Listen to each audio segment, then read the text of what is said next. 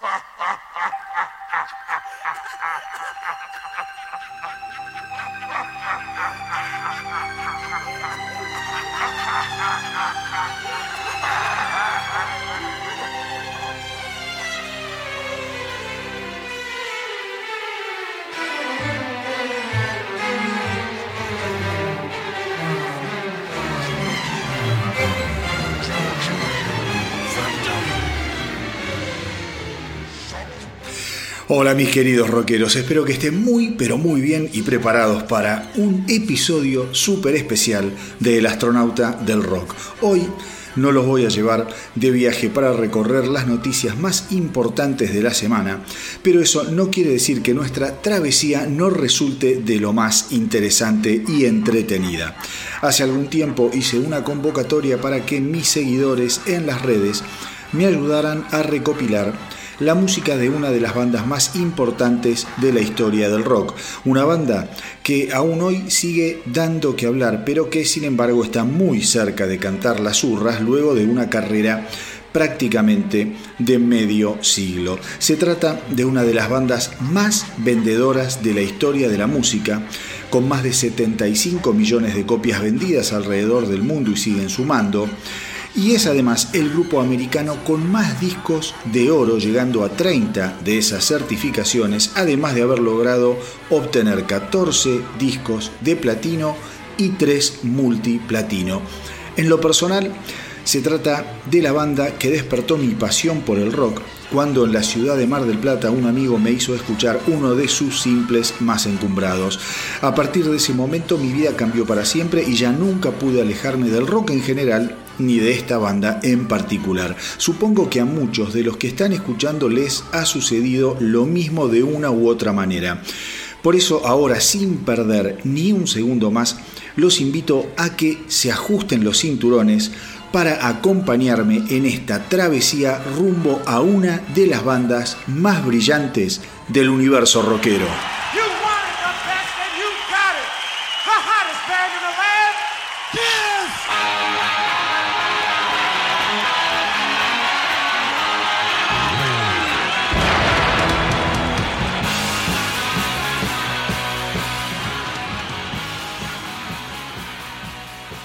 El 14 de diciembre de 1972, el trío compuesto por Paul Stanley, Gene Simmons y Peter Criss publicaban un aviso buscando guitarrista líder en el periódico Village Boys, un pasquín en el que los aspirantes a músicos encontraban bandas en busca de talento, salas de ensayo, estudios de grabación baratos y lugares en los cuales poder ir a tocar en vivo.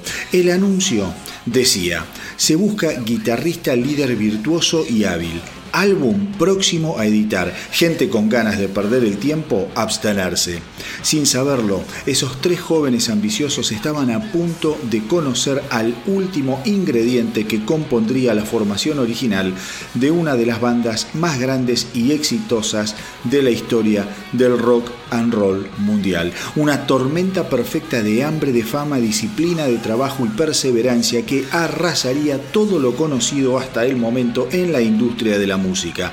A base de sangre, sudor y lágrimas, Kiss representa, quizá como ninguna otra banda, el testamento vivo del auténtico sueño americano. Desde aquel primer show en el Coventry de Queens, Nueva York, el 30 de enero de 1973, hasta el magnificente show de cierre de año pandémico el 31 de diciembre de 2020 en Dubái, Kiss ha conquistado el mundo en varias oportunidades y ha sido capaz de resucitar y reinventarse cuando muchos bailaban y descorchaban botellas de bilis sobre su tumba. Y es que esa era la simple misión que se habían propuesto cuando aún ni siquiera tenían nombre, adueñarse del planeta para transformarse en parte fundamental e ineludible de la cultura moderna. La prensa los detestó desde un principio. Los padres de sus jóvenes fans los miraban como quien mira a un enemigo. ¿Quiénes eran esos cuatro degenerados que escupían sangre y fuego y que sus hijos ahora adoraban en forma incondicional? Las chances de éxito eran cuanto menos improbables. Después de todo, se trataba de una banda que llamaba más la atención por sus trajes y maquillajes que por el talento individual de cada uno de sus integrantes. Sin embargo, juntos eran dinamita y constituían una unidad indestructible dispuesta a pelear y a atravesar campos minados como una verdadera máquina de guerra. Y fue esa resiliencia, ese empeño y esa determinación la que llevó a estos cuatro pibes de los suburbios de Nueva York de tocar en lugares de mala muerte a detonar el icónico estadio Madison Square Garden en menos de tres años. El cuarto álbum de Kiss, Alive, finalmente hizo realidad todo lo que sus tres álbumes anteriores en estudio venían prometiendo. El simple del tema Rock and Roll All Night trepó inesperadamente al top 10 de la Billboard y catapultó al álbum Alive hasta las nubes, vendiendo la increíble suma de 4 millones de copias. La prensa especializada se paralizó sin poder entender absolutamente nada.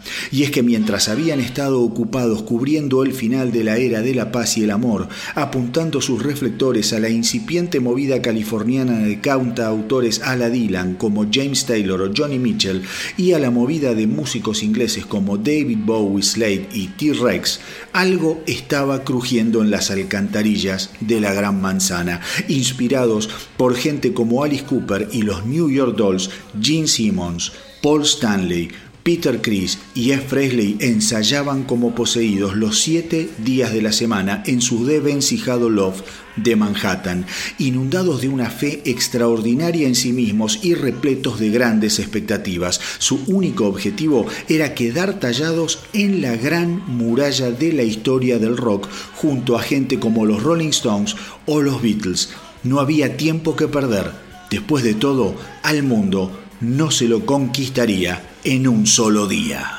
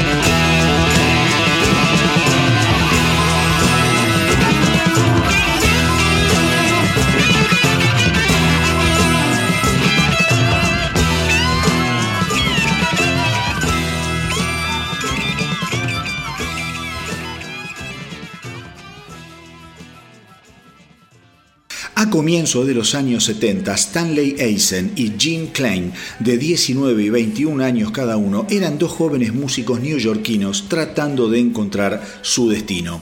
Pero si no fuese por la intervención de Steve Coronel, compañero de escuela de Gene, probablemente esos dos jóvenes nunca se hubieran conocido. Coronel había tocado por separado con ambos músicos y cuando Gene le contó que estaba buscando guitarrista para su nueva banda, inmediatamente surgió el nombre de Stanley. A los pocos días, los futuros Gene Simmons y Paul Stanley se conocieron personalmente en el departamento de Steve Coronel. Después de las presentaciones obligadas, los dos sacaron a relucir algunas de sus canciones. Claramente las de Stanley estaban a otro nivel, mejor trabajadas y construidas, mientras que las de Simmons resultaron demasiado ingenuas y eclécticas. La primera reacción de Simmons fue dar su aprobación como si se tratara de un comité evaluador. A Stanley no le cayó nada bien la arrogancia de aquel tipo que creía estar por encima del resto de los mortales. Lo cierto fue que Simmons se sintió inseguro e impresionado por lo que acababa de escuchar. Hasta ese momento, él creía ser la única persona capaz de componer canciones y Stanley lo había puesto en su lugar. Por su parte, después de la reunión, Stanley le comentó a Coronel que no le interesaba tocar con su amigo. Sin embargo, ninguno de los dos estaba acostumbrado a tocar con músicos que además fueran capaces de componer sus propias canciones, y esa era una oportunidad que no podían dejar pasar.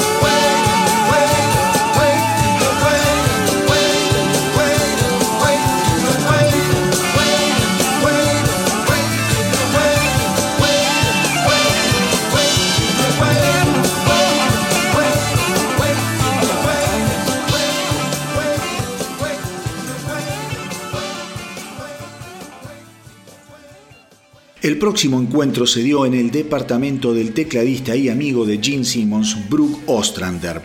Por primera vez quedó claro que Simmons y Stanley eran capaces de trabajar juntos y complementarse. Sus voces armonizaban naturalmente y los dos tenían la firme convicción de que debían trabajar duro para llegar al futuro que les tenía reservado el éxito y la fama. Paul y yo compartíamos un ideal, una ética de trabajo, pero éramos la noche y el día, éramos las dos caras de una misma moneda, pero cuando comenzamos a trabajar juntos tuve que reconocer que Paul era una parte diferente pero importantísima del mismo rompecabezas. Paul estaba convencido de que iba a triunfar y eso fue lo que me conectó con él, admitió Gene Simmons años después. Dos años más tarde, de aquellos primeros encuentros, la banda había pasado de llamarse Rainbow a Wicked Lester y gracias a la insistencia de Paul Stanley, los estudios Electric Lady aceptaron grabarlos en las horas muertas o vacantes. Sin embargo, las fricciones internas empezaron a interponerse primero con el gentil pero desenfocado baterista Tony Sarrella y luego con el mismísimo Steve Coronel, al que Paul Stanley no lo soportaba. El productor del álbum debut de Wicked Lester fue el ingeniero Ron Johnson y comenzó a darles a Gene Simmons y a Paul Stanley trabajo como músicos de sesión. Los dos necesitaban el dinero desesperadamente y todo era bienvenido. Por otro lado, aquella oportunidad resultó ser toda una escuela para los dos jóvenes y ambiciosos músicos. Una vez terminado, el álbum de Wicked Lester resultó decepcionante. El problema con Wicked Lester fue que se trató de un Frankenstein que evolucionó en el estudio. Tardamos un año en grabar el disco con un productor que nunca logró enfocarse ni entender nuestro norte confesaría Paul Stanley. Simmons, por su parte, diría, no íbamos hacia ninguna parte, no había dirección, no había imagen y estábamos desorientados. La versión de She tenía flautas, Love Her All I Can parecía una canción bailable. Llegó un momento en el que Paul y yo comprendimos que teníamos que romper definitivamente a Wicked Lester.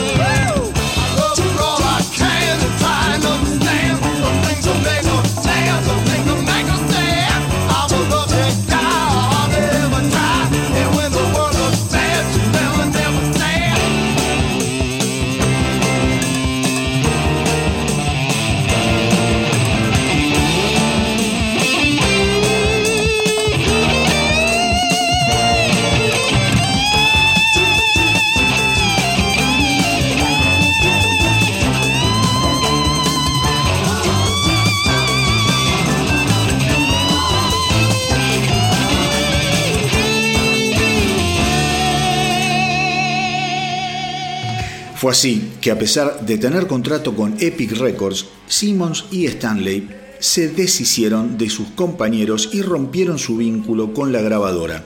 Tenés que estar loco de atar o ser muy arrogante para dejar pasar un contrato de grabación, pero nosotros sabíamos lo que queríamos y no estábamos consiguiéndolo, contaría más tarde Gene Simmons. A pesar de desintegrar la banda, Paul y Simmons se quedaron con el loft que alquilaban y del cual Simmons se hizo cargo personalmente. Paul no tenía un peso y manejaba un taxi en aquella época. En cambio yo tenía un trabajo fijo que dependía del gobierno y que me daba unos 23 mil dólares al año, que era una suma gigantesca en ese momento, contó Simmons. Con la mira puesta en una banda nueva, ambos sabían que el próximo proyecto tenía que tener al menos dos características bien definidas Sería una banda basada en las guitarras y además debía causar una gran impresión a nivel visual. Simplemente queríamos una banda que nunca hubieran visto hasta ahora en un escenario, diría Stanley. En 1972, el baterista Peter Criss estaba desesperado por encontrar una banda en la cual tocar. Su antiguo grupo Chelsea había llegado a editar un álbum con el sello Decca antes de que la banda volara por los aires y a partir de ese momento solo había tocado en proyectos sin futuro ni visión. Fue así que el 31 de agosto de 1972 un hambriento Peter Criss puso un aviso buscando banda en la revista Rolling Stone. El anuncio decía lo siguiente, baterista de rock and roll con experiencia busca banda original de soft y hard rock. Cuando sonó el teléfono, estábamos de fiesta en mi casa con un puñado de amigos. Era un tal Jean el que me llamaba. Me contó que estaban armando una banda con onda de rock inglés y sin previo aviso comenzó a hacerme preguntas del tipo, ¿usás barba? ¿Sos gordo? ¿Tenés buena imagen? Tenés el pelo largo y lo mejor de todo era que yo acababa de llegar de mi luna de miel por Europa donde había renovado todo mi ropero con ropas vistosas de satén y terciopelo. Así que cuando fui al estudio me tiré todo encima y aparecí ahí con mis botas turquesas como si fuera una especie de Jimi Hendrix, contó Peter Chris.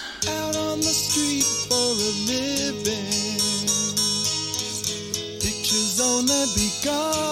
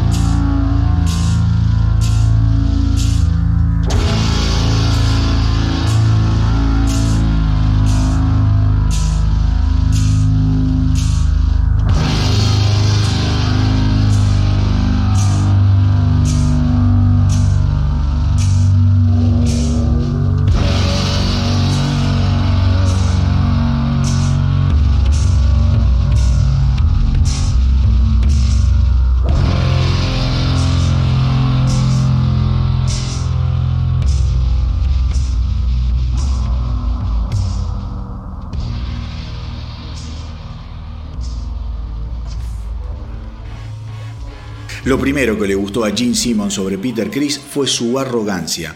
Paul Stanley, en cambio, tuvo sus reservas. Lo hicimos venir a ensayar varias veces porque no terminaba de cerrarnos su estilo, pero con el correr del tiempo todo terminó encajando y creo que nuestra manera de componer también cambió un poco para adaptarse a la forma de tocar de Peter, confesaría Paul Stanley. Durante 1972, el trío ensayó incansablemente en el loft de Gene y Paul, forrado con maples de huevos ideales para absorber y amortiguar el sonido. El objetivo estaba claro, querían mejorar lo más que pudieran antes de salir a tocar en vivo. Sin embargo, todavía faltaba encontrar la última pieza del rompecabezas. Paul Stanley no quería asumir el rol de guitarrista líder. Era demasiada responsabilidad, dijo, y me hubiera limitado en otras áreas que quería desarrollar como performer.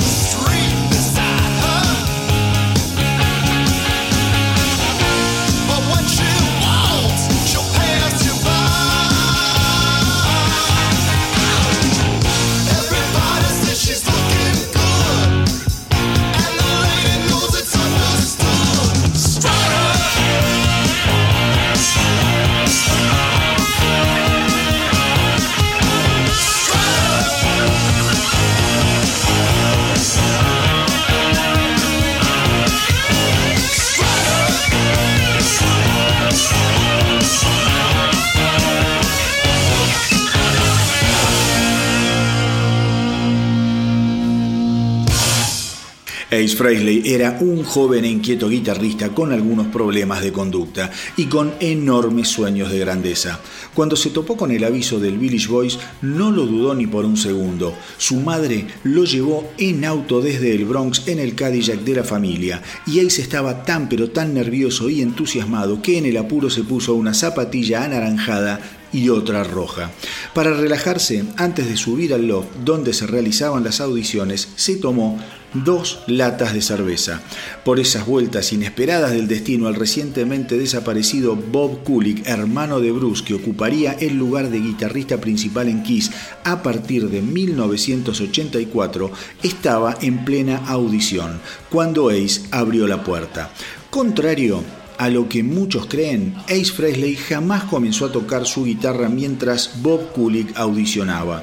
Lo que sí es cierto es que simplemente se puso a calentar sus dedos con la guitarra desenchufada.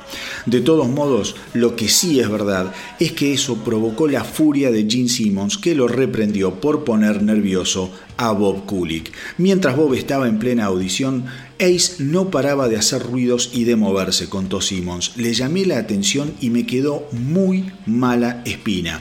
El tipo me pareció un idiota. Sin embargo, cuando lo escuchamos tocar, supimos que habíamos dado con el sonido que estábamos buscando.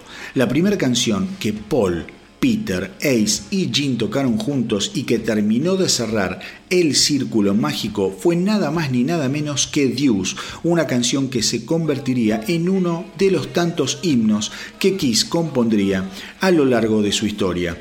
Como les contaba al principio de este episodio especial, el 30 de enero de 1973, Kiss debutó en el Coventry de Queens. El legendario cantante Joey Ramone de los Ramones se encontraba entre el público. Recuerdo haber pensado que nunca antes había escuchado algo sonar tan fuerte, dijo el cantante. Mucho de lo que tocaron me encantó. Usaban hielo seco para generar humo y Jean tenía una remera con una calavera y dos huesos cruzados en el pecho. Todo esto fue mucho antes de que pulieran su imagen. Durante el primer año de la banda, la imagen de Kiss era en realidad un trabajo en desarrollo que muchas veces se modificaba entre un show y otro. Parecíamos drag queens, dijo Peter Chris.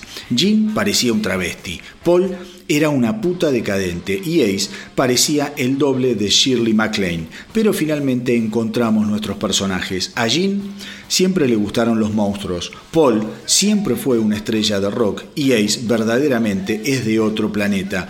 En mi caso, el gato tiene que ver con mi personalidad solitaria, emocional e independiente.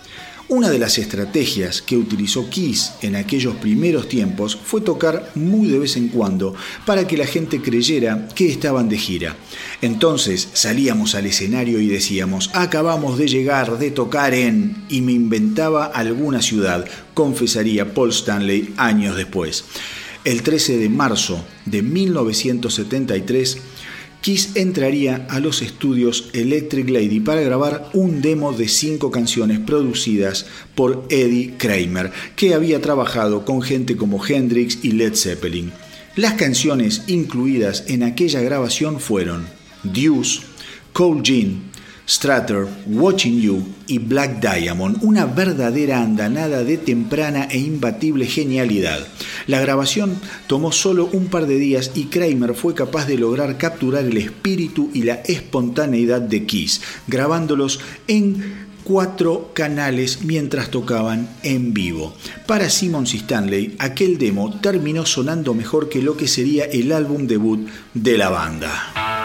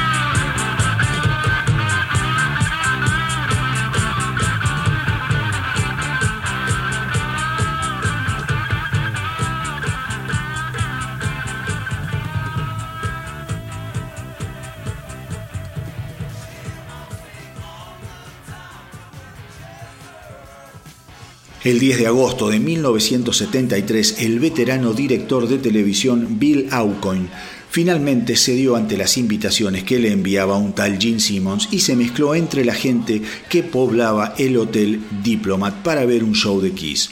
La primera vez que los vi no tenía mucho que ofrecer. El show era común y corriente, sin embargo la devoción y las ganas que ponían sobre el escenario me convencieron de que tenían ese ingrediente que todas las grandes bandas tienen que tener destilaban magia, contó Bill Aucoin. Todos creían que estaba loco al querer manejarlos, pero no pudieron sacármelos de la cabeza y me metí de lleno. Y no me equivoqué.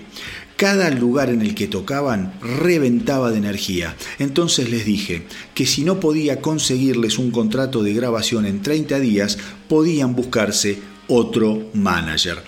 Y fue así, mis queridos rockeros, que Bill Aucoin cumplió con su palabra y el primero de noviembre de 1973 Kiss firmó contrato con el nuevo sello Casablanca de Neil Bogart y que había sido creado para poner en marcha con los 750 mil dólares que la Warner Brothers le había adelantado, creyendo en su buen ojo para detectar nuevas oportunidades y nuevos artistas. Siendo la primera banda contratada por Casablanca, la apuesta y la presión serían enormes. Bogart y Aucoin sabían que no había tiempo que perder y había muchísimo trabajo por hacer. Pulir la imagen, trabajar en el sonido, grabar un primer álbum y salir a girar sin descanso. La alquimia entre Kiss y Bogart fue inmediata. Bogart era un promotor nato, un intrépido sin temor a quebrar límites o a probar cosas nuevas. Neil Bogart era un generador de tendencias, ambicioso e incansable. En noviembre de 1973 todo estaba listo para que finalmente Kiss entrara a grabar su álbum debut en los Bell Sound Studios. El negocio del rock estaba a punto de cambiar para siempre en manos de un puñado de fieles creyentes capaces de apostar hasta lo que no tenían para convertir sus sueños de grandeza en la realidad más espectacular jamás vista en el mundo del entretenimiento.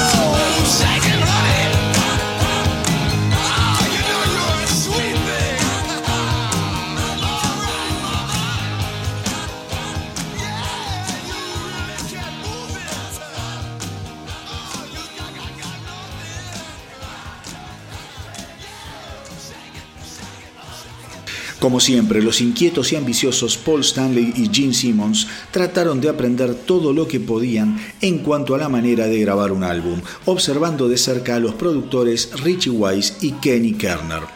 El material que compondría el álbum fue asombrosamente contundente. En aquel primer esfuerzo se incluirían canciones del calibre de Firehouse, Strutter, Deuce, Colgin o Black Diamond, una verdadera batería de tempranos, futuros clásicos. El álbum se grabó con la banda tocando en vivo y tuvo muy pocas sobregrabaciones. A pesar de la inexperiencia, Kiss era una banda aceitada gracias a los imparables ensayos a los que se sometían. De acuerdo a Paul Stanley, el álbum no logró captar la energía de la banda desplegada en vivo, mayormente por la escuela a la que pertenecían ambos productores. Richie Wise y Kenny Kerner no creían en la necesidad de distorsionar demasiado las guitarras ni estaban demasiado al tanto de lo que estaba sucediendo en la escena contemporánea en cuanto a innovaciones de producción y nuevos sonidos. A nuestro álbum debut le falta la urgencia que otras bandas habían logrado al llevar los límites sonoros un poco más lejos, afirmaría Stanley. Fresley, por su parte, se sintió inseguro y ansioso durante el proceso de grabación del álbum.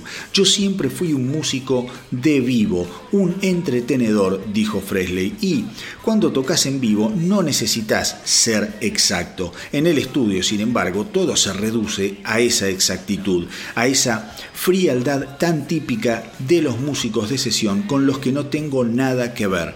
De todos modos, creo que hicimos un buen trabajo y el álbum terminó convirtiéndose en un favorito para nuestros fans. Peter Criss quizá haya sido el más crítico de los cuatro músicos sobre el sonido final captado en el álbum debut de Kiss. Nuestros productores eran de la vieja escuela, dijo Chris. Les dimos grandes canciones, algunas realmente espectaculares, y las terminaron por convertir en canciones prácticamente poperas, comunes y corrientes.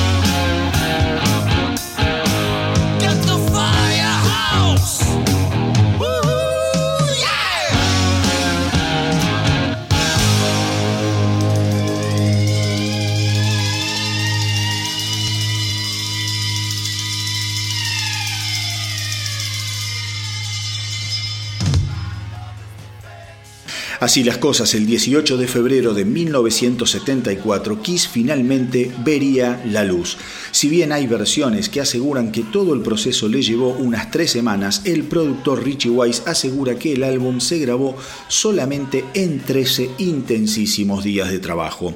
Los simples extraídos del álbum serían Nothing to Lose, Strutter y el olvidable Kissing Time, que originalmente no fue incluida en el álbum. De hecho, la canción fue grabada dos meses después del lanzamiento del disco como un intento de Neil Bogart por hacer despegar las ventas del álbum. La canción era una pegadiza composición de Bobby Riddle del año 1959 que había llegado al top 20 de los rankings. La versión de Kiss alcanzaría tan solo el puesto número 83 y no serviría demasiado para impulsar las ventas del primer álbum de Kiss. Finalmente, Kissing Time sería incluida en la reedición de el disco en julio de 1974, aun cuando la banda estuvo en desacuerdo con la idea.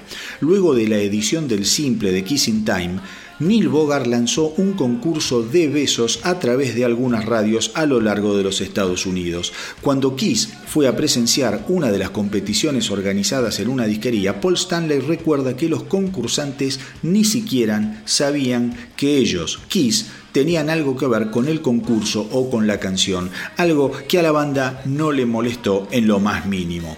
Kiss vendería tan solo 75.000 copias y ninguno de sus simples se convertiría en un éxito. El 8 de junio de 1977 alcanzaría la categoría del disco de oro habiendo vendido 500.000 copias. En el año 2003 la revista Spin incluiría a Kiss como uno de los álbumes esenciales en la historia del glam rock.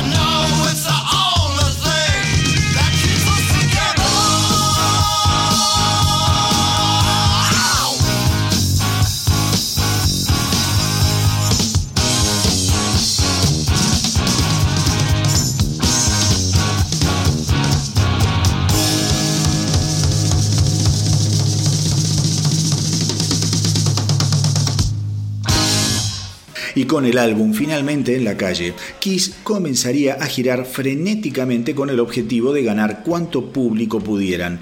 Entre shows se presentaban en televisión, aunque fuera en programas bizarros que nada tenían que ver con la música, como el Michael Douglas Show, con una audiencia que estaba en las antípodas del mundo del rock. En aquella primera gira de 1974, Kiss además afianzó su relación de amor con la ciudad de Detroit, donde por primera vez fueron el acto principal en una fecha compartida con otras bandas. Sin embargo, cada show de aquella primera gira solo les dejaba alrededor de 75 dólares, que, a pesar de ser muy poco dinero, para los jóvenes Kiss era toda una fortuna. Ganar dinero por hacer música era un sueño hecho realidad.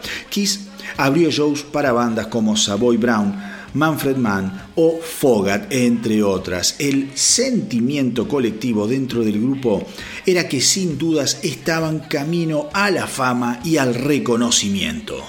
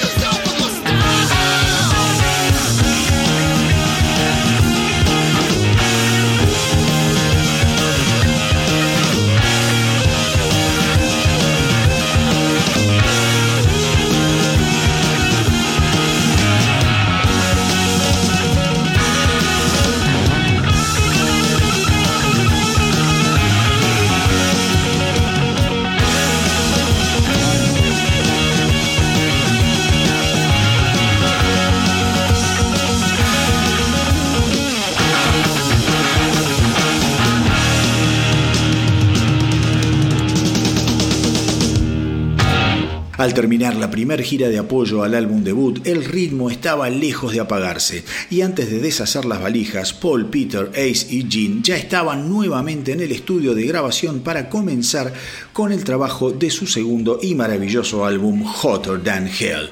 Según Gene Simmons, Hotter Than Hell fue la continuación natural del primer álbum. Las canciones que lo componen son prácticamente de la misma época, dijo Simmons, en su mayoría compuestas por Paul y yo, con excepto de un par de contribuciones de Ace. Algunas fueron compuestas en la ruta y también usamos algo del demo original de Kiss.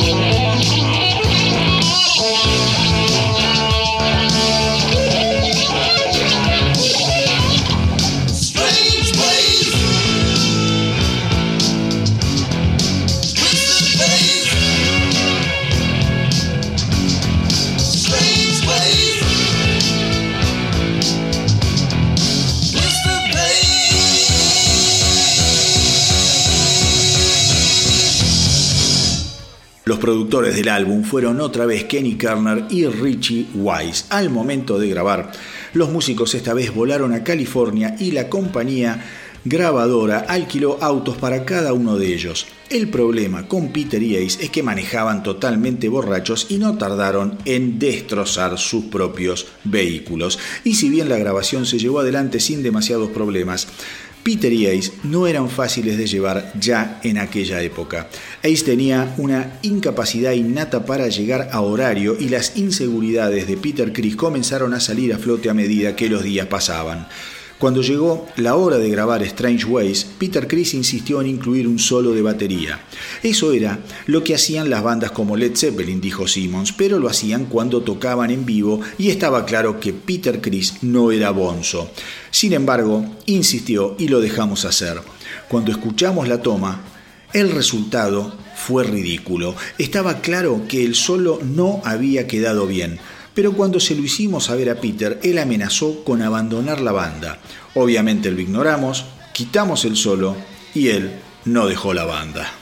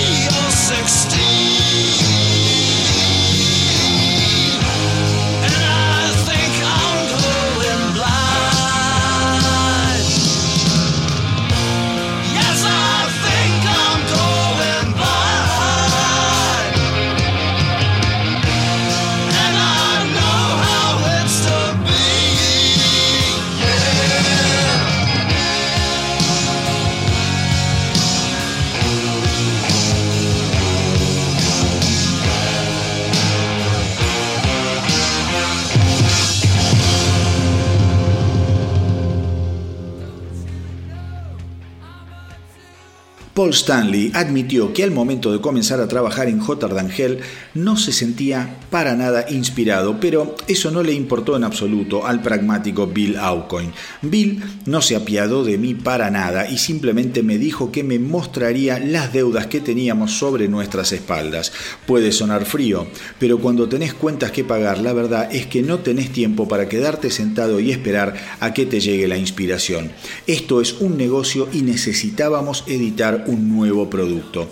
Sin embargo, la ciudad de Los Ángeles resultó ser de una tremenda inspiración finalmente para Stanley. Es una ciudad construida alrededor del mundo del entretenimiento, dijo Stanley.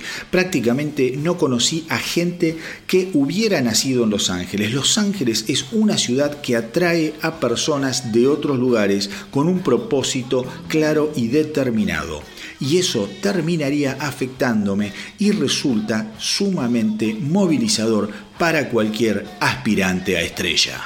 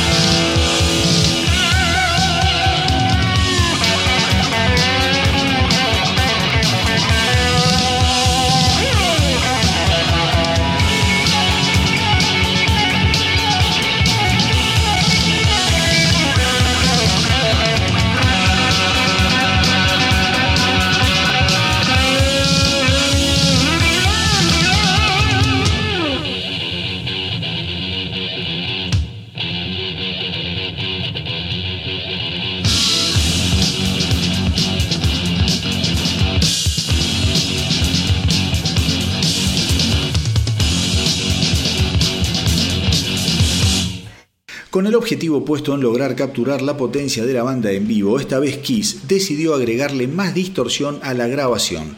Lamentablemente, otra vez el resultado no fue el esperado. El sonido general de J. Dangel terminó siendo oscuro y por momentos carente de matices. Canciones como Watching You y Let Me Go Rock and Roll eran descartes del primer álbum y en general la banda no tenía demasiado material compuesto. J. Dangel fue compuesta en Los Ángeles por Paul Stanley quien reconoció que buscó inspiración en el clásico All Right Now de Lo Free. Y si bien Simmons apareció con el futuro clásico Going Blind coescrita con Steve Coronel, la controvertida frase I'm 93 and You're 16 fue sugerida nada más ni nada menos que por Paul Stanley. Los intentos de poner a Frizzly a cargo de las voces en Strange Ways y Parasite fueron inútiles. Ace todavía no se sentía seguro en cuanto a sus capacidades como cantante. Por otro lado, la presión de grabar el segundo álbum se hizo sentir en el tímido guitarrista y para capear la situación recurrió a la peor medicina, el alcohol. Viéndolo en perspectiva, fue durante la grabación de J. D'Angel que mi problema con la bebida realmente comenzó a escalar, admitiría Fresley tiempo después.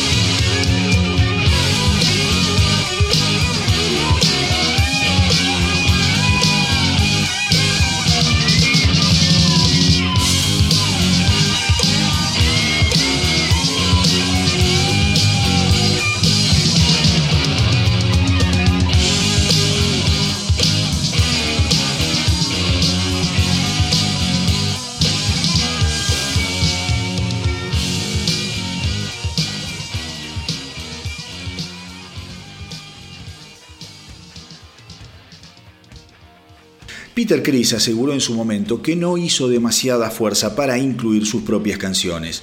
Estaba seguro que de todos modos no las harían. Mis canciones no tenían demasiado que ver con lo que proponía Kiss, dijo Peter Criss. Sin embargo, sí insistía en cantar y entonces Paul me cedió Mainline, que era una canción excelente, pero grabarla fue una tortura. Durante cada instante de la grabación lo tuve a Paul frente a mí, indicándome cómo debía cantar cada frase, cada palabra, cada inflexión. Puedo asegurar que nada de eso puede ayudar a alguien a que explote creativamente. J. D'Angel fue editado finalmente el 22 de octubre de 1974 para tímidamente alcanzar el puesto número 100 en el chart de la Billboard. Finalmente, en el año 1977, el álbum lograría la certificación de álbum de oro al lograr vender 500.000 copias.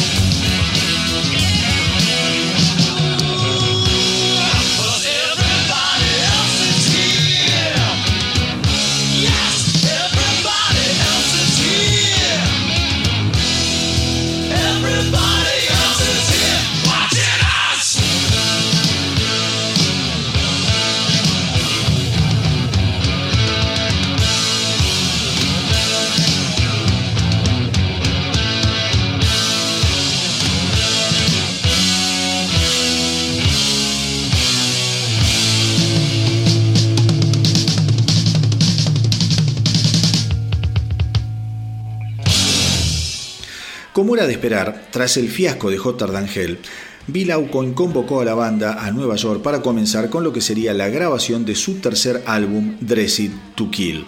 Esta vez las cosas se moverían un poco y la producción estaría a cargo de Bill Aucoin junto con Kiss, en un intento por capturar la verdadera esencia de la banda y de ahorrarse algunos miles de dólares.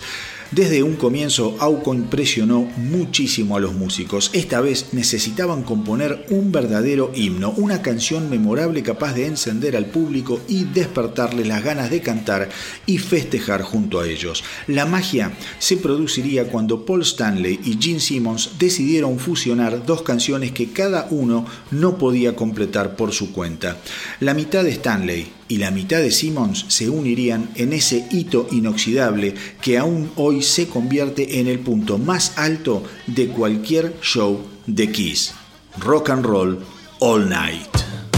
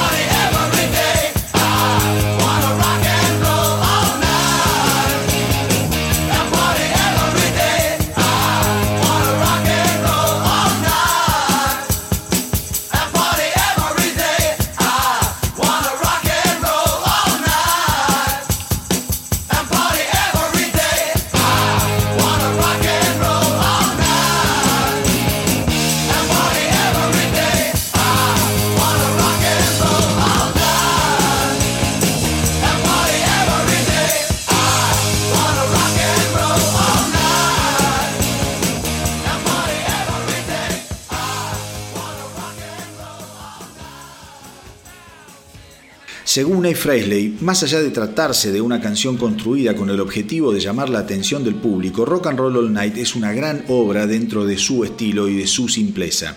Mientras la ensayábamos, sabíamos que teníamos algo bueno entre manos, pero no fue hasta que la tocamos en vivo que comprendimos que se convertiría en nuestra marca registrada, aseguró Ace. Las grabaciones de Dressy to Kill se llevaron a cabo en los estudios Electric Lady y la banda estuvo feliz de volver a trabajar en su querida ciudad de Nueva York. Según Fresley, a pesar de la poca experiencia de Aucoin como productor, las sesiones resultaron mejor de lo esperado. Muchas de las canciones que terminaron en Dressy to Kill fueron compuestas en el estudio con la urgencia y la inmediatez del caso. Lo único que no pude soportar fue que ni Paul ni Jean tuvieran las pelotas de reprender a Bill Aucoin por fumar marihuana en el estudio. A mí me hubieran crucificado, admitiría Ace Frehley.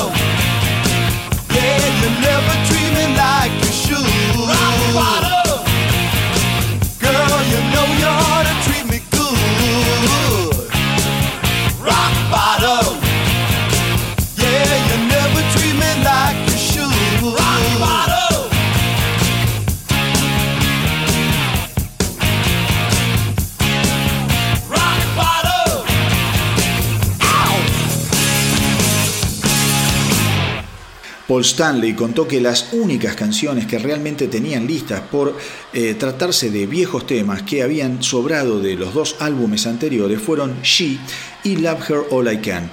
En el caso de Room Service, Paul cuenta que esa canción es algo así como un diario de nuestra vida en la carretera. Todo lo que era fantasía en las letras de nuestros primeros discos, finalmente en Room Service se convirtió en realidad. Vivir de gira y conocer mujeres dispuestas a todo me llenaba de alegría y sin dudas esa alegría se puede escuchar en mi voz cada vez que la canto.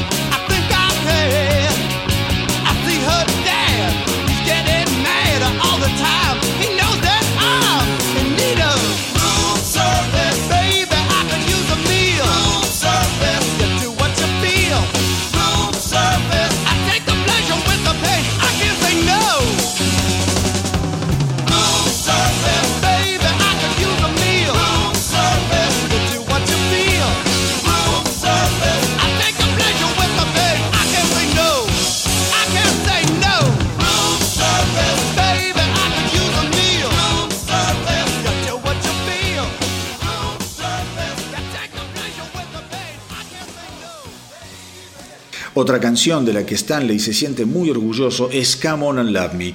Todo en esa canción es mágico. En aquella época componíamos sin seguir ninguna regla. Era libertad pura. La letra de Come On and Love Me me crea una fluidez rítmica que aún hoy me resulta asombrosa. Si hoy me ponen una pistola en la cabeza, de ninguna manera sería capaz de componer algo así. La grabación del álbum le llevó aproximadamente 10 días y la duración total del disco ni siquiera llega a los 30 minutos, donde la duración de casi todas las canciones está por debajo de los 3 minutos. De hecho, en la edición original del álbum se dejó más espacio entre las canciones para hacer parecer más largo a ese maravilloso trabajo. Dressy to Kill se editaría el 21 de marzo de 1975 alcanzando un decente puesto número 32 en el ranking de la Billboard. Los dos primeros simples extraídos del álbum fueron Come On and Love Me y obviamente Rock and Roll All Night. Finalmente en el año 1977 Dressy to Kill se convertiría en disco de oro al alcanzar las ventas por 500.000 copias. Como era de esperar, la banda inmediatamente volvió a salir de gira para respaldar el álbum. Algunas señales dejaron en claro que aunque tímidamente Kiss ya estaba mostrando señales de crecimiento. Bandas como Slade, Uriah Heep o los James Gang Band, para las que ellos habían abierto shows tan solo un año atrás, ahora se habían convertido en sus bandas soportes. Al mismo tiempo, Kiss aún abría shows, pero solo para bandas gigantescas como por ejemplo Black Sabbath.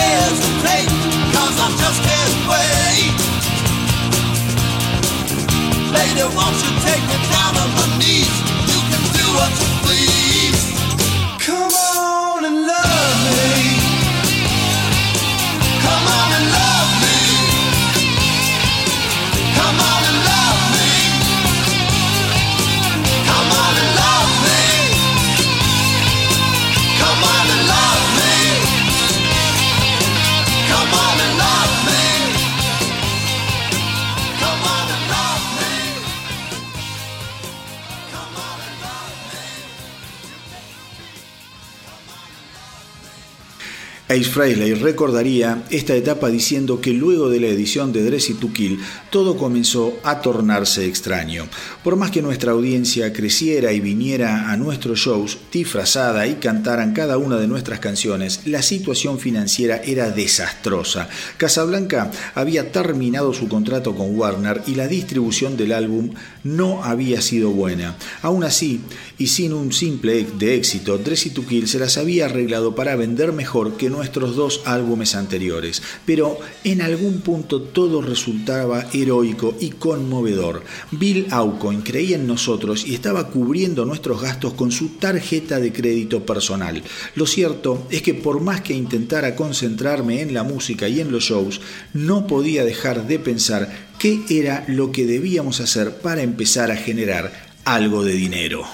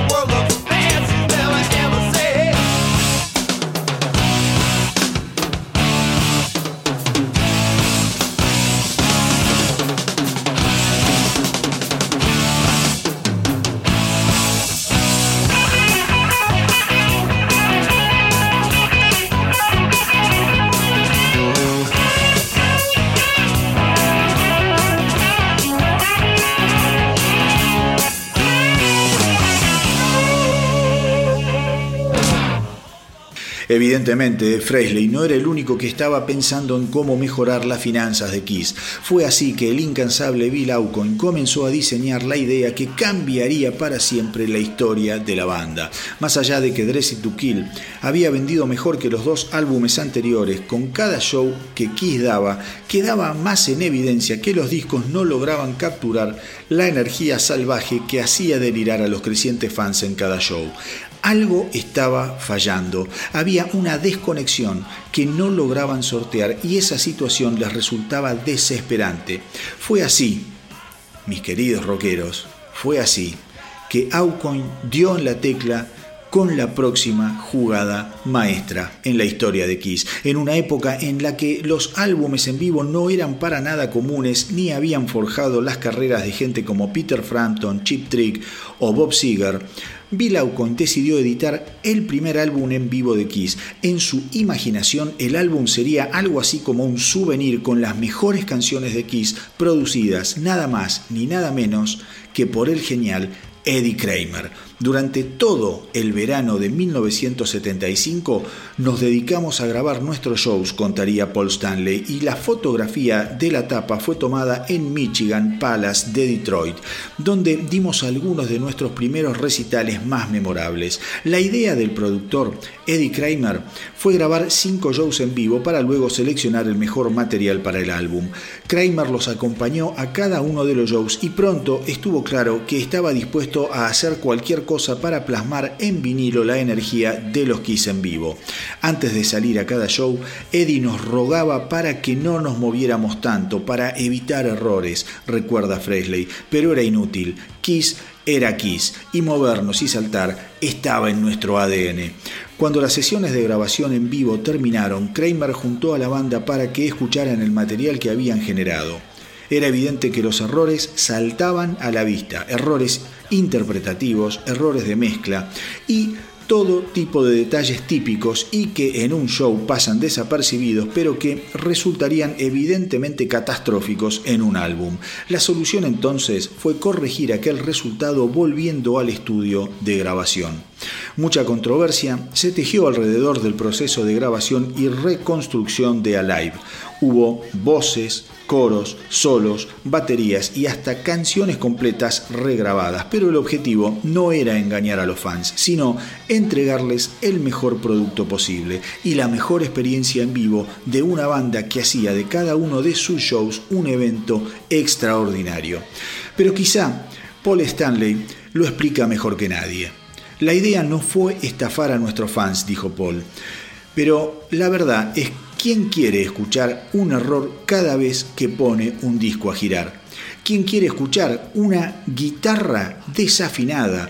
en honor a la autenticidad. En un concierto vos escuchás con tus ojos y con tus oídos y un error que pasa desapercibido en un show queda inmortalizado en un álbum.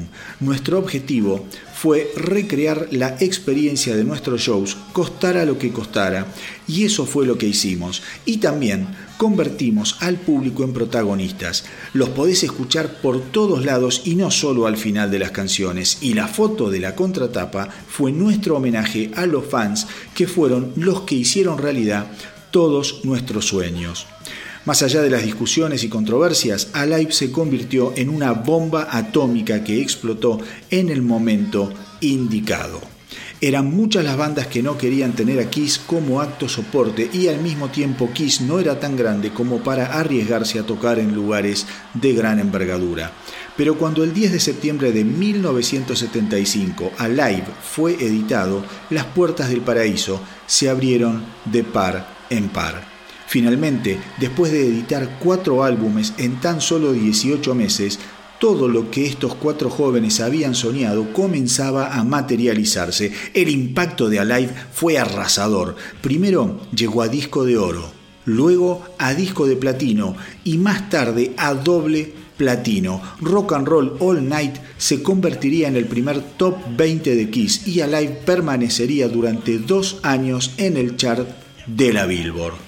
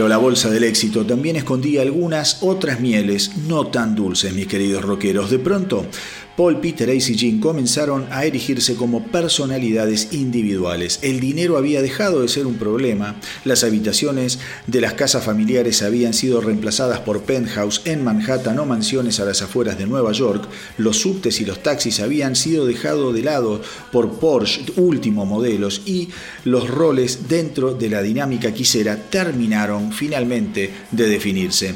Estaba claro que Paul y Jean acaparaban la mayor parte de la atención del público y de la prensa. Eran los compositores y los cantantes y los showman principales, mientras que Ace y Peter permanecían unos pasos siempre un poco más atrás. Peter Chris lo describe de la siguiente manera. Gene se transformó en el líder de facto de la banda. Era él quien daba la mayor parte de las entrevistas y con sus vómitos de sangre y sus lenguas de fuego era el punto de mayor atracción de los shows. Paul, en cambio, era adorado por las mujeres y poco a poco se convirtió en un frontman excepcional, capaz de opacar a Jean cada vez que se lo proponía. Esa competencia fue la que los unió y al final Jean solo se encargaba de poner sobre la mesa las exigencias de la verdadera estrella que era Paul Stanley, mientras Paul no se animaba a verbalizarlas. Paul siempre tuvo ese problema, nunca va a exponerse ni va a generar controversias. Para eso lo tiene allí. Pero, al menos durante algún tiempo, la banda tuvo la capacidad de hacer prevalecer el disfrute del tan esperado éxito en lugar de concentrarse en los puntos oscuros de los egos y las diferencias personales. Las giras fueron cada vez más grandes y rodar por Asia o Europa pasó a ser algo común y corriente. Luego de una de las tres noches en las que llenaron el Madison Square Garden, A. Fresley llevó a sus padres a recorrer Nueva York en limusina. Nadie te prepara para algo semejante, confesaría Fresley. Durante un año y medio había sido feliz ganando 70 dólares por la semana y ahora, de un día para el otro, era invencible y nadie podía ponernos un límite. Cuando te convertís en una estrella de rock and roll, los límites los pones vos. Paul Stanley recuerda que lidiar con el éxito tampoco le fue fácil. De pronto nos convertimos en una de esas bandas que siempre habíamos soñado nos habíamos graduado y llenábamos todos los estadios en los que tocábamos, pero cuando tenés apenas 24 años y tenés que manejar ese nivel de éxito, llega un momento en el que te paralizas y sentís un miedo aterrador. Y justamente, luego de la edición de Alive, que Paul, Peter, Ace y Jean fue que comprendieron que se habían convertido en millonarios más allá de lo que habían alguna vez imaginado. Y quizá en ese momento fue que los dos campos se dividieron y quedaron expuestos como nunca antes. De un lado habían quedado los descarriados Peter y Ace y del otro los dos empresarios Paul y Jean. Peter y Ace se sumergieron en las drogas y en el alcohol y compartían solamente con Paul y Jean su pasión por las mujeres fáciles y rápidas. La escena se repetía en cada hotel. Cuando la banda llegaba, los managers se le acercaban para ofrecerles un menú interminable de chicas que más tarde se acercaban hasta sus habitaciones. Del mismo modo, los dealers aparecían debajo de cada baldosa para ofrecerle todo tipo de drogas. Paul Stanley sabía que luego de aquel subidón en algún momento llegaría la caída. No tenía nada a lo que aferrarme mientras íbamos directo a la cima, recordó Paul Stanley, y me preocupaba no tener nada cuando llegara el momento de comenzar a ir cuesta abajo, pero estaba decidido a sobrevivir y por eso busqué ayuda aún antes de necesitarla. Quería estar preparado para poder lograrlo y recurrí a la terapia. Necesitaba que alguien me enseñara a mantener mis tacos altos pegados al piso. A pesar del éxito, el dinero y de haber llegado a lo más alto, la maquinaria no podía detenerse. Bill Aucoin fue claro al respecto. O podían aspirar a dar el próximo paso y hacer lo que nadie esperaba de ellos, o podían refugiarse en lo que venían haciendo desde un principio. Para Stanley, Aucoin otra vez estaba en lo cierto. ¿Por qué habría de funcionar lo que hasta entonces no había funcionado? Los tres primeros álbumes no habían conseguido llamar la atención del público porque no sonaban bien. La elección del productor esta vez sería fundamental y determinante y la tarea recayó sobre el genial y controvertido Bob Erring, un mago de la consola que había trabajado con Alice Cooper y había sido capaz de comunicar claramente su visión a la hora de ponerse manos a la obra. Bob tenía algo que nunca antes habíamos visto en un productor, diría Simmons, una visión.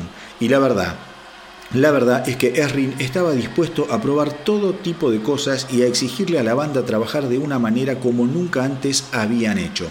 Errin, para empezar, les enseñó a afinar sus instrumentos a la perfección y a repetir las tomas tantas veces como fuera necesario.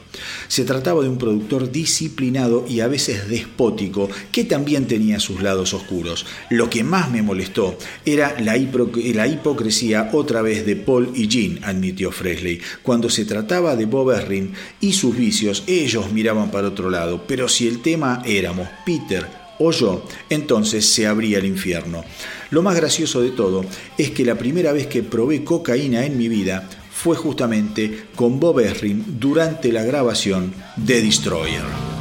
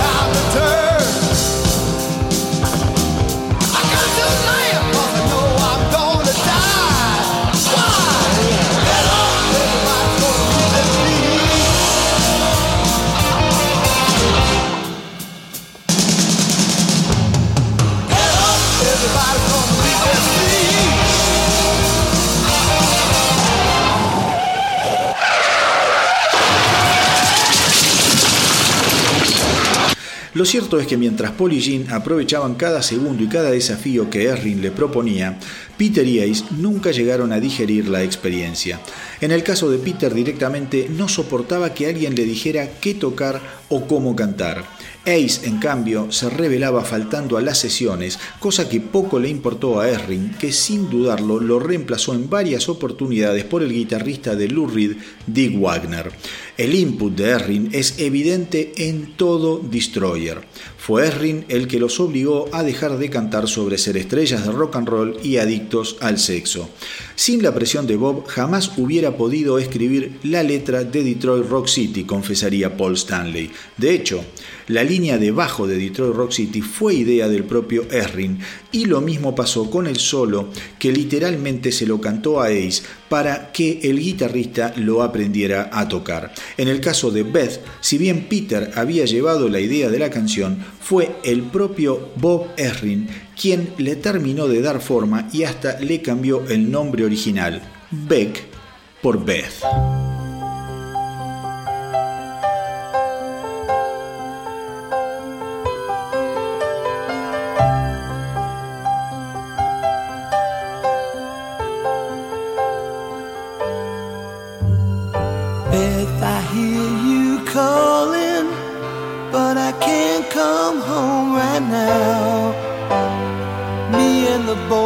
Boys are playing, and we just can't find a sound.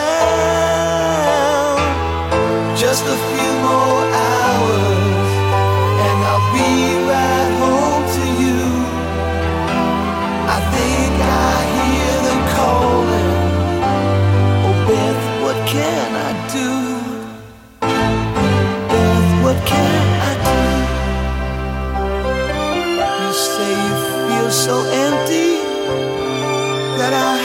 just ain't a home.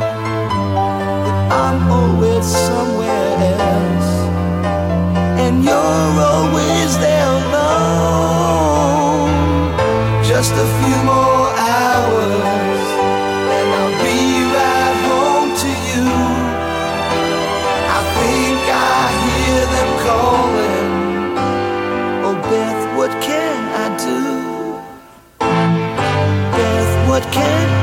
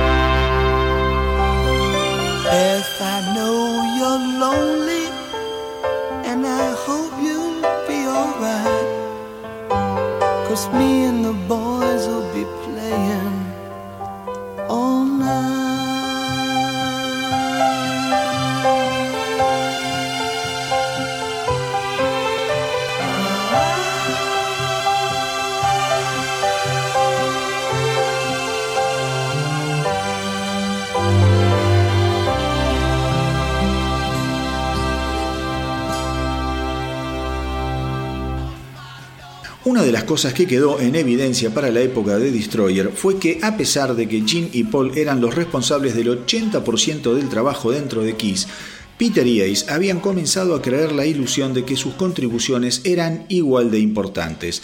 Siempre quisimos dar a entender que eh, nuestra dinámica era similar a la de los Beatles, dijo Stanley. Cuatro músicos con igual peso, pero la verdad es que nunca fue así. El problema es que tanto Peter como Ace comenzaron a creérselo. Eso fue lo que generó envidia y resentimiento y que eventualmente llevó a fisurar definitivamente a la banda.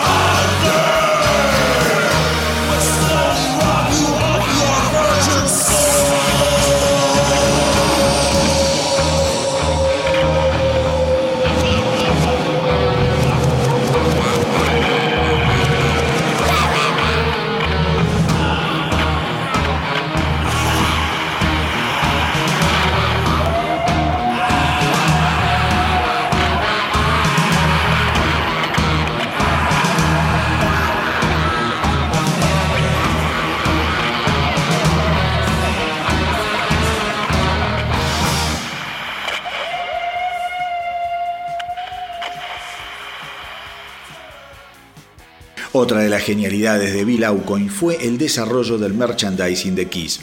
Al principio se le ocurrió que simplemente podían vender remeras y cinturones, pero al poco tiempo estuvo claro que Kiss era la banda ideal para explotar con la venta de mercadería de todo tipo. Nunca fuimos muy buenos hombres de negocios, confesaría Paul Stanley, y lo del merchandising no hubiera sucedido si no fuera por Bill. Él comprendió que Kiss iba mucho más allá de la música. ¿Quién iba a querer comprar muñecos, por ejemplo, de Led Zeppelin o de Deep Purple? Bandas fantásticas musicalmente, pero extremadamente pobres y olvidables a nivel visual. Con el tiempo nos fuimos involucrando y sacando partido del merchandising, pero al principio lo único que hacíamos era posar para las fotos y dar nuestra opinión sobre lo que nos ofrecían sacar a la venta.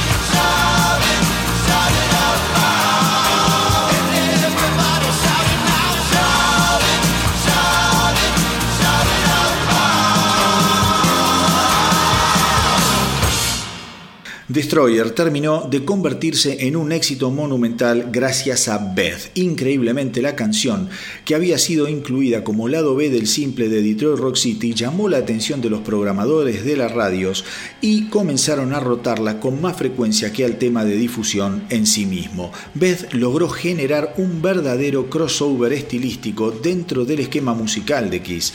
La banda había logrado por fin eh, alejarse del simple rock and roll y probar nuevas ideas. La canción además se convirtió en un clásico en vivo, capaz de servir como una línea divisoria del show, como una pausa y una bocanada de aire fresco antes de seguir rockeándola. Más allá del tremendo éxito de Destroyer, que terminaría alcanzando el puesto número 11 en el ranking de la Billboard, el álbum dividió las aguas dentro de la base de fans de la banda. Muchos Muchos lo consideran sobrecargado, demasiado pulido y repleto de trucos de producción que nada tenían que ver con el sonido crudo de los primeros trabajos de Kiss. Si bien Erring había sido capaz de crear el primer álbum clásico de estudio de Kiss, estaba claro que el resultado provocó un impacto profundo en los seguidores. Los críticos tampoco se sintieron muy impresionados con el resultado y otra vez Erring fue señalado como el culpable de adornar a Destroyer con arreglos melodramáticos e innecesarios.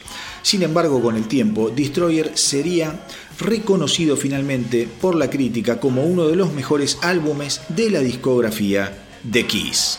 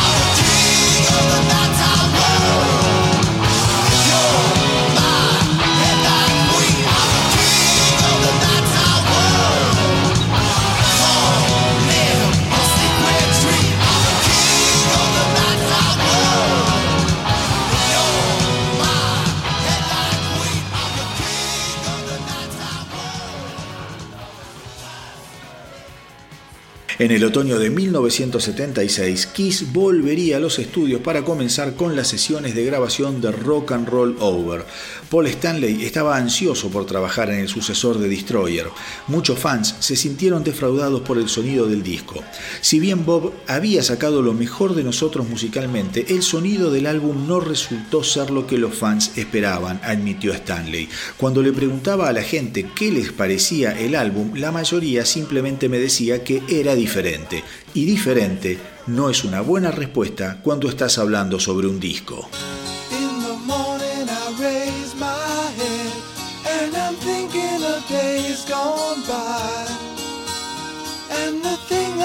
out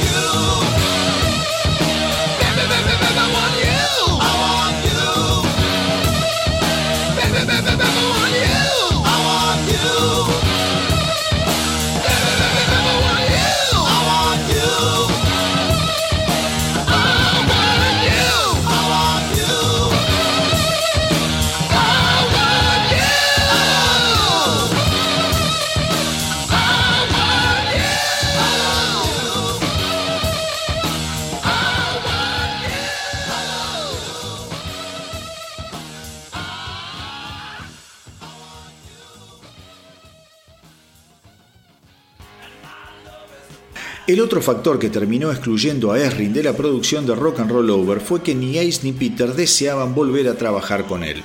Fue así que la banda se decidió por Eddie Kramer, que tan buen trabajo había hecho en Alive. Y si bien Kramer no era del tipo de productor invasivo y disciplinado, al menos sabía cómo tenía que sonar una banda de rock and roll. Paul Stanley recuerda que una de las canciones que compuso para el álbum fue Hard Look Woman. Nunca imaginé a la canción como un tema para Kiss. Entonces, mi primera intención fue ofrecérsela a Rod Stewart, pero cuando Gene y Eddie la escucharon, insistieron en que Peter podía cantarla sin problemas.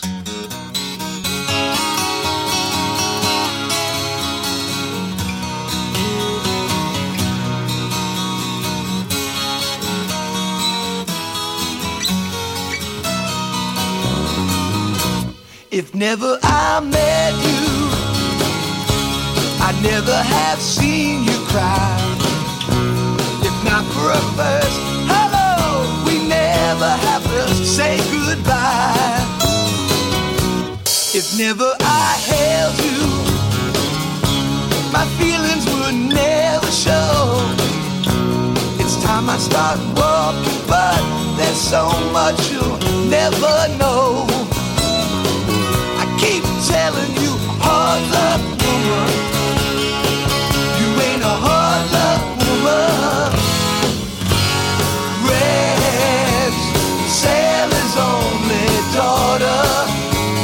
child of the water, too proud to be a queen.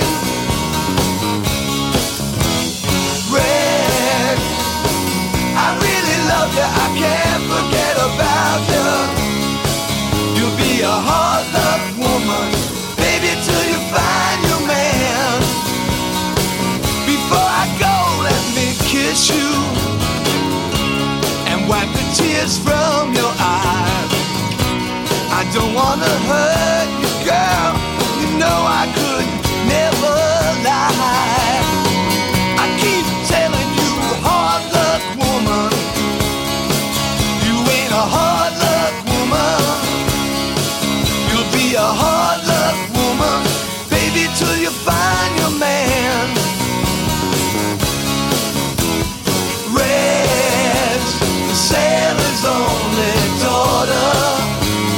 child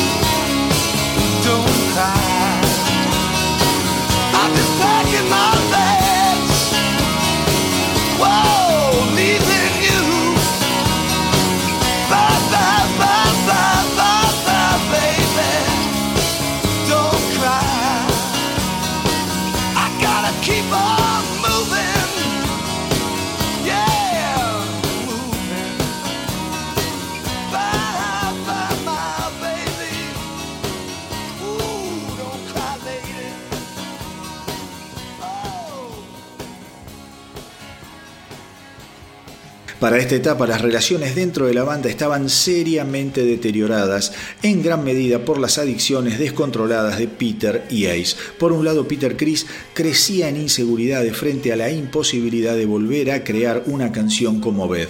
Sus ideas eran inconsistentes y a pesar de eso se negaba a cantar las canciones que el resto de sus compañeros le ofrecían. Ace, en cambio, estaba absolutamente fuera de la realidad gracias a los cócteles de alcohol, Valiums y cocaína, que lo inhabilitaban al momento de tener que grabar sus partes.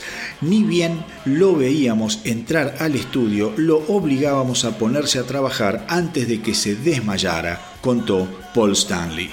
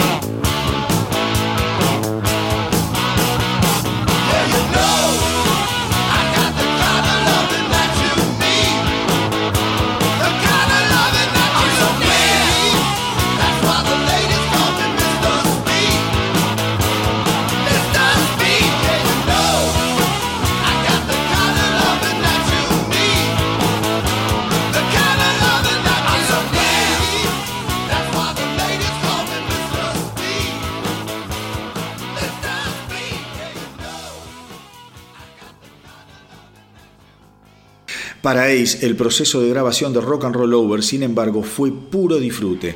Eddie Kramer es mi productor favorito, aseguraría, y fue capaz de hacer de Rock and Roll Over un gran álbum, más crudo e interesante para los fans que se habían espantado con todo el maquillaje que Errin le había puesto a Destroyer. Harlock Woman y Calling Dr. Love fueron dos grandes éxitos y el álbum inmediatamente llegó a disco de platino. Por mi parte, no contribuí con ninguna canción y cuando lo hice ya era demasiado tarde y Shock Me terminó formando parte de nuestro próximo álbum Love Gun. Se las ofrecí a Jean y a Paul para que la cantaran, pero se negaron y me dijeron que yo era quien debía cantarla.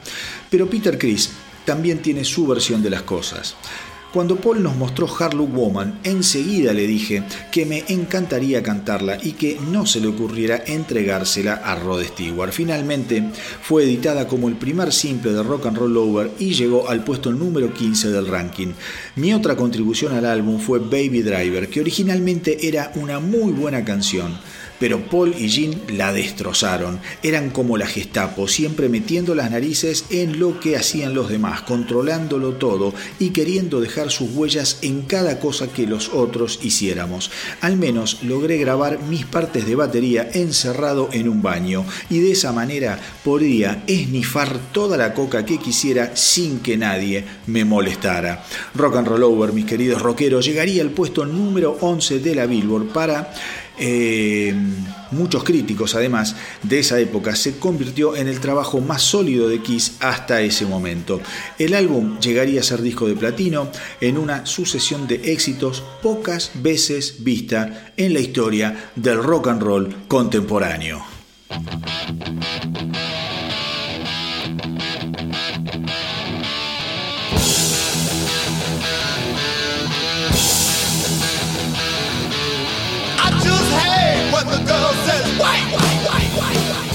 I really wanna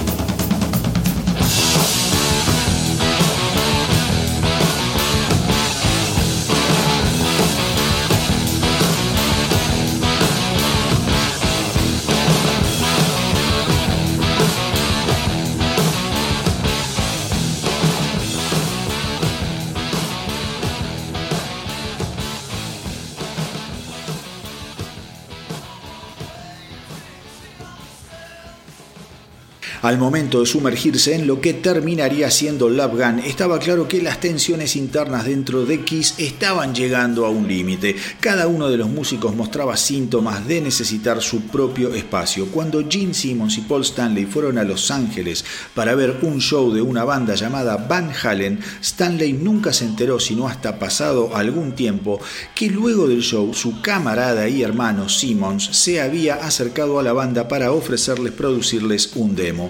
Por otro lado, en 1978 también se editó a través de Marvel el cómic book de Kiss, cuya primera edición fue impresa mezclando la sangre de los cuatro miembros de la banda con la tinta. Aquel cómic batiría todos los récords de ventas imaginables.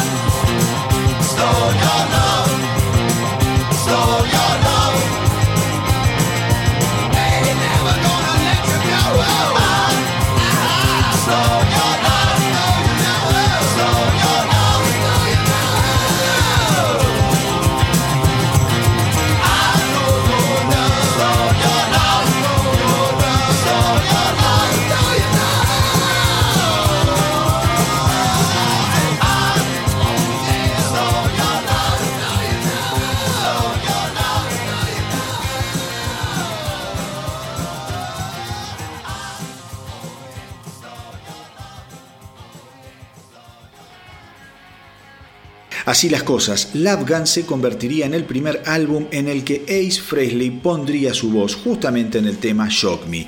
Finalmente comprendí que no necesitas ningún entrenamiento profesional para cantar rock and roll, dijo Ace. Es como con la guitarra, tenés que creer en vos y dejarte llevar y la gente te va a acompañar.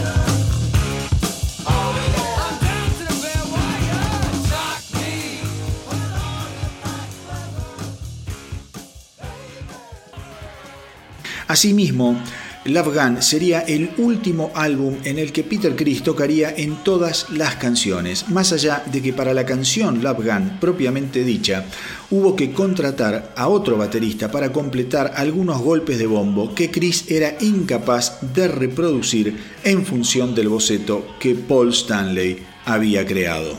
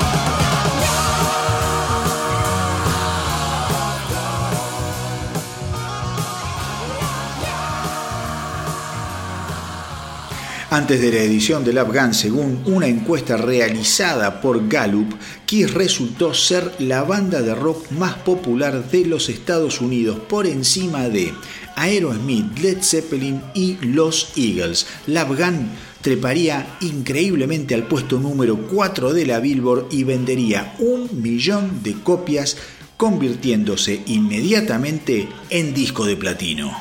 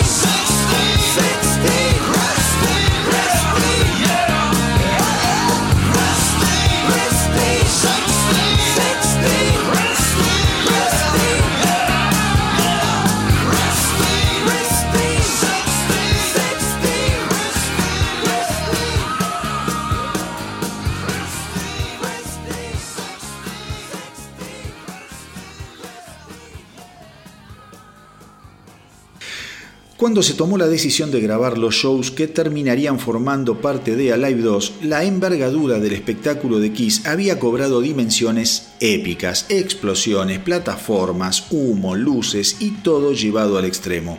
Sin embargo, la idea era utilizar solamente canciones de sus últimos tres trabajos y el material únicamente alcanzaba para cubrir tres caras de los dos vinilos. Para completar para completar el lado restante, Kiss decidió grabar nuevo material.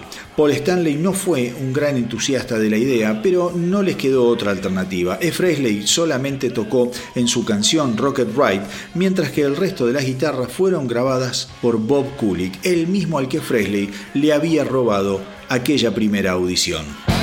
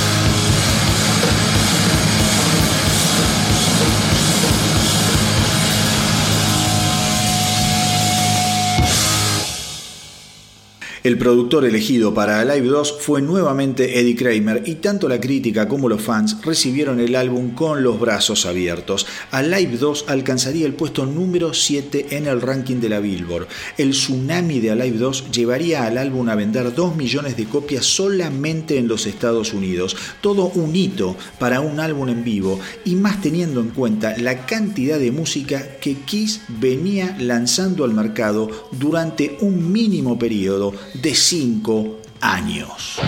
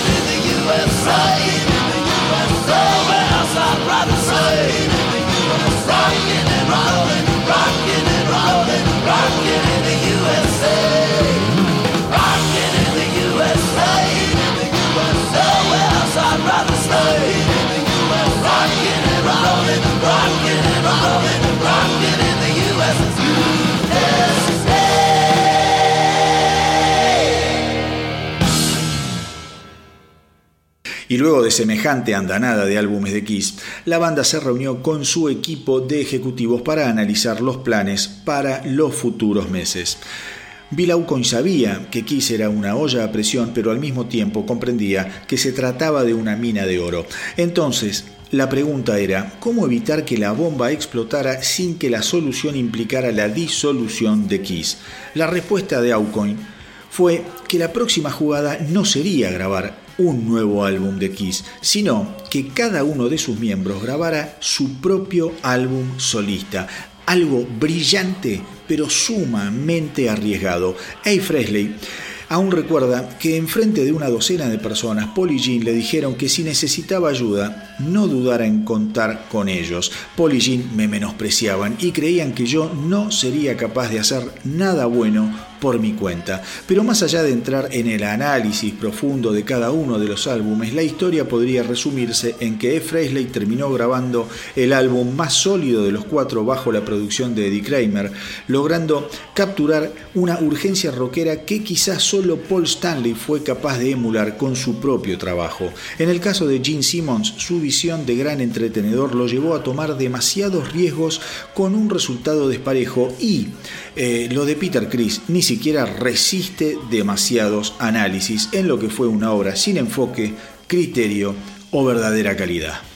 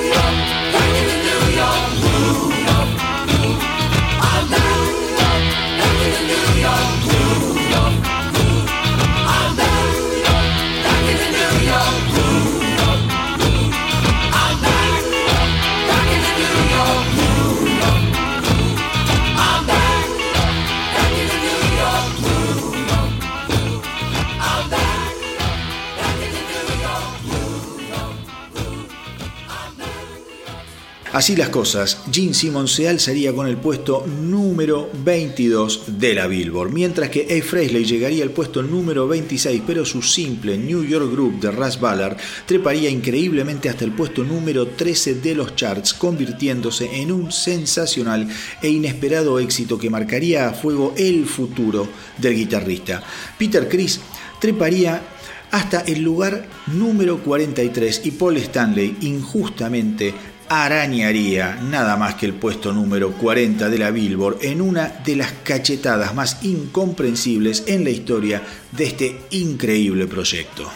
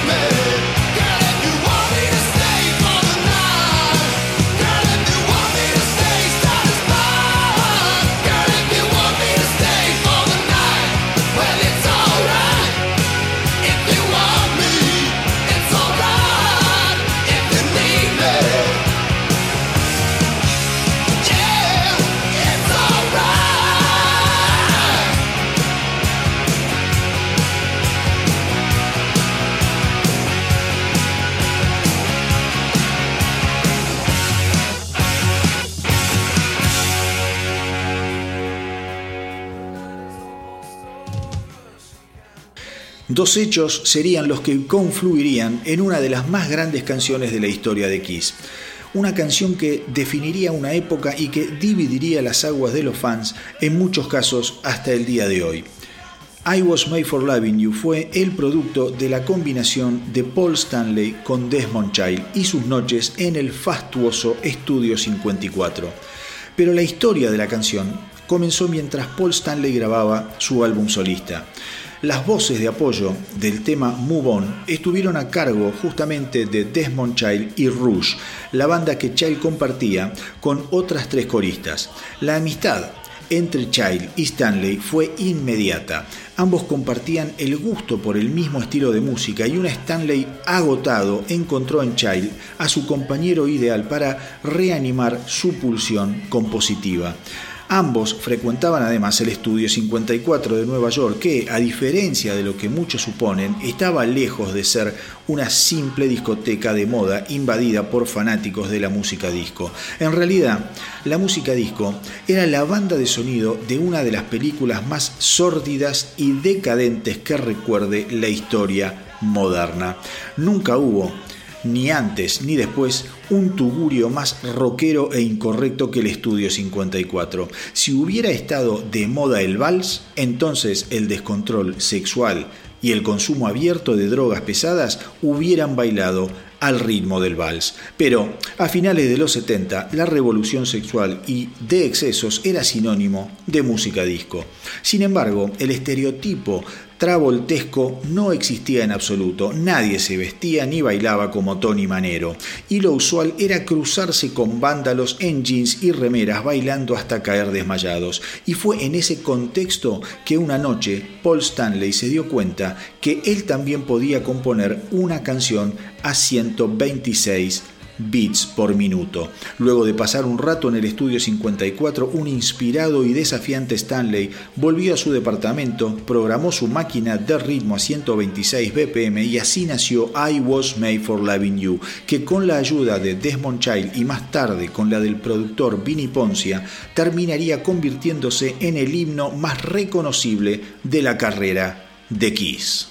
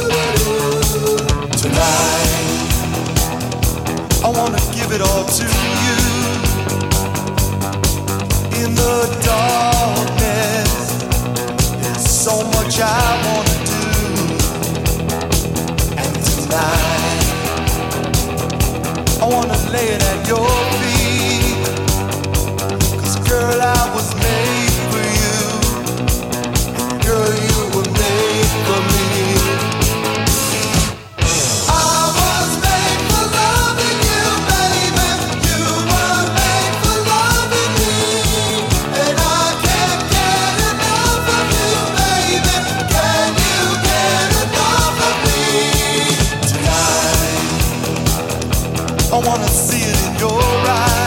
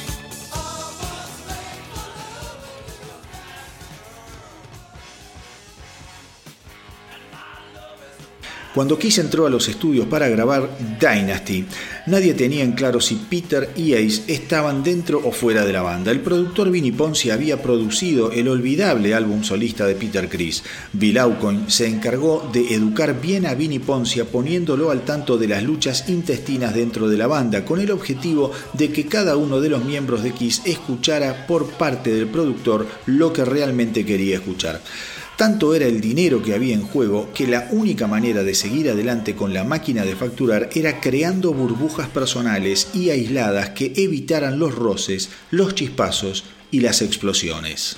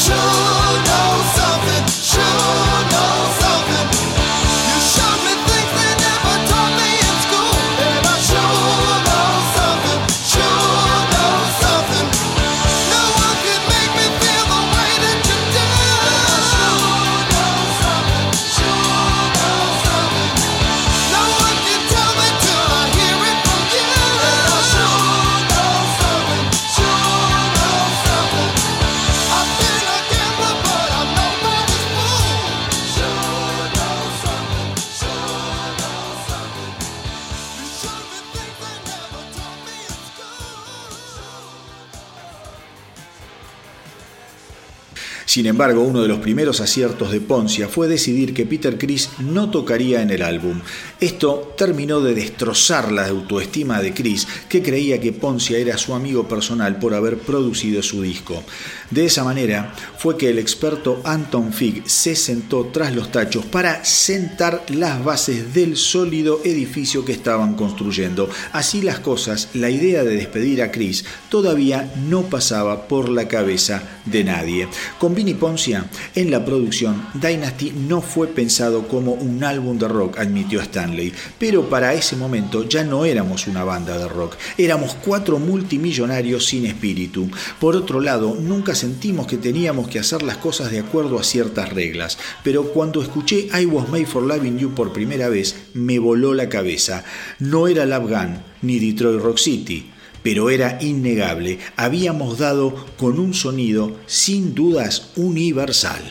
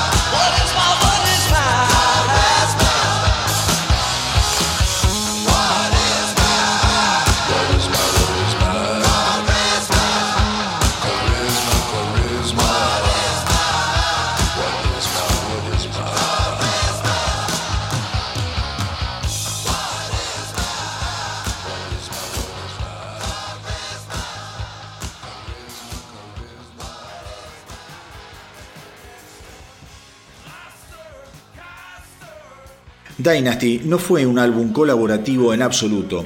Cada uno de los miembros iba al estudio por su lado a grabar demos que después presentaban al resto de la banda y todo se resumía en una lucha de poder entre los miembros. Luego del éxito del álbum solista de E. Fresley, su lugar como compositor e intérprete creció sensiblemente. Es un álbum que me despierta sentimientos encontrados, dijo Fresley alguna vez. Hay canciones bien rockeras en las que Vinnie hizo un trabajo sensacional. Por primera vez canté más canciones en un álbum que las que cantaba el propio Gene Simmons.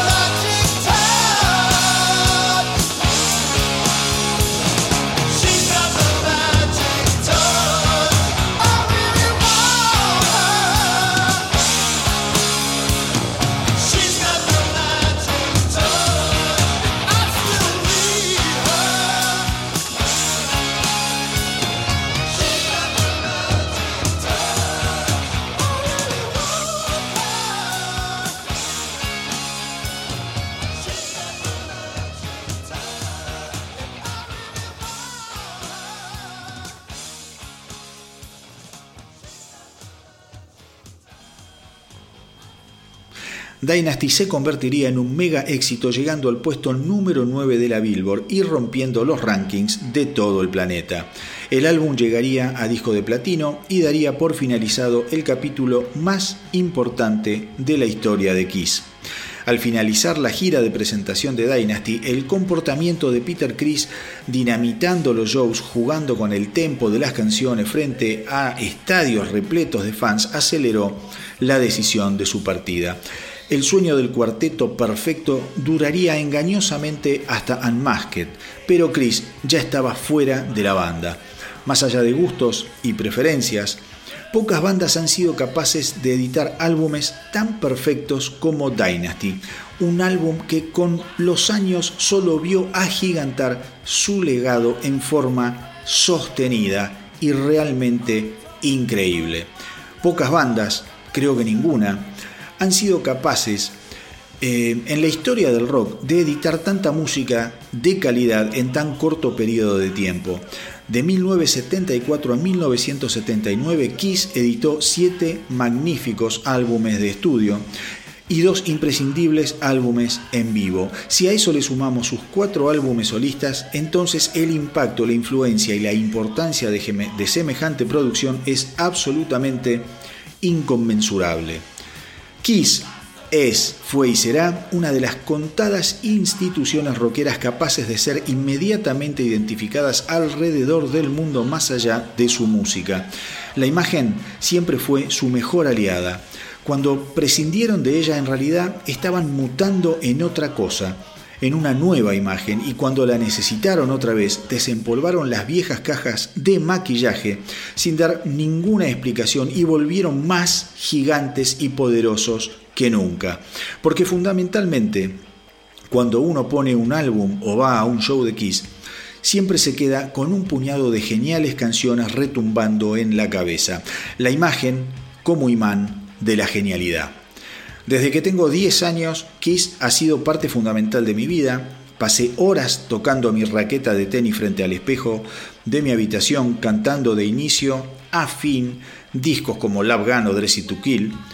Jamás dejé de escucharlos, aún eh, después de su momento de gloria tampoco dejé de escucharlos e inclusive no dejé de escucharlos después de aquel bochorno que fue The Elder.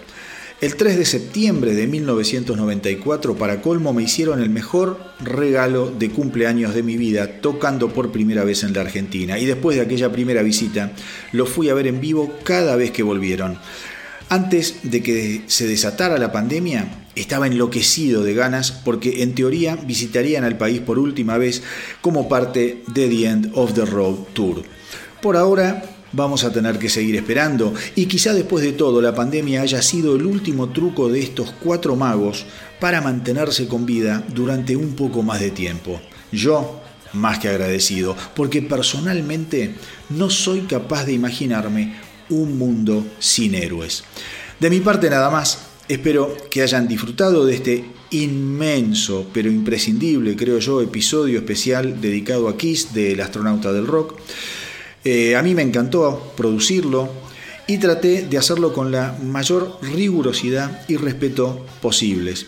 Quiero tomarme un último momento para agradecerle a todos aquellos que me enviaron sus canciones favoritas para musicalizar este increíble viaje.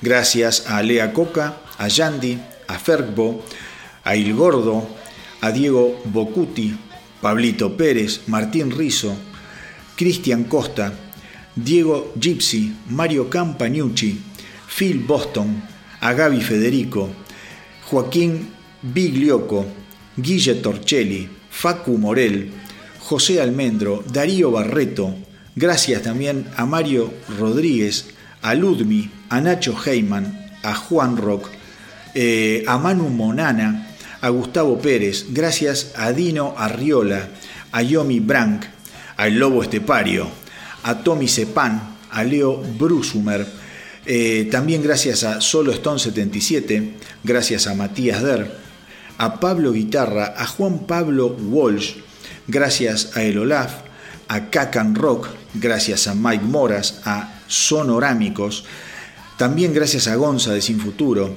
a Sebastián López y a Charlie y por supuesto a Marce Foliari. A todos, a todos, a todos, realmente muchísimas, muchísimas gracias. Me encanta poder hacer estos episodios colaborativos y seguramente llegarán otros próximamente. Espero no haber defraudado a nadie y haber estado a la altura de una banda que sin lugar a dudas hoy por hoy es parte del acervo cultural del último siglo. Y no tengan dudas, no tengan dudas de que dentro de cientos de años, cuando se estudie en detalle el legado del rock en la historia de la humanidad, Kiss tendrá reservado un lugar preponderante, inevitable y absolutamente único. Como siempre les digo, hagan correr la voz para que nuestra tripulación no pare de crecer. Cuídense mucho, nos encontramos la semana que viene y tengan la plena seguridad de que poco a poco iremos dejando atrás estos tiempos tan, pero tan duros. Chau y que viva el rock.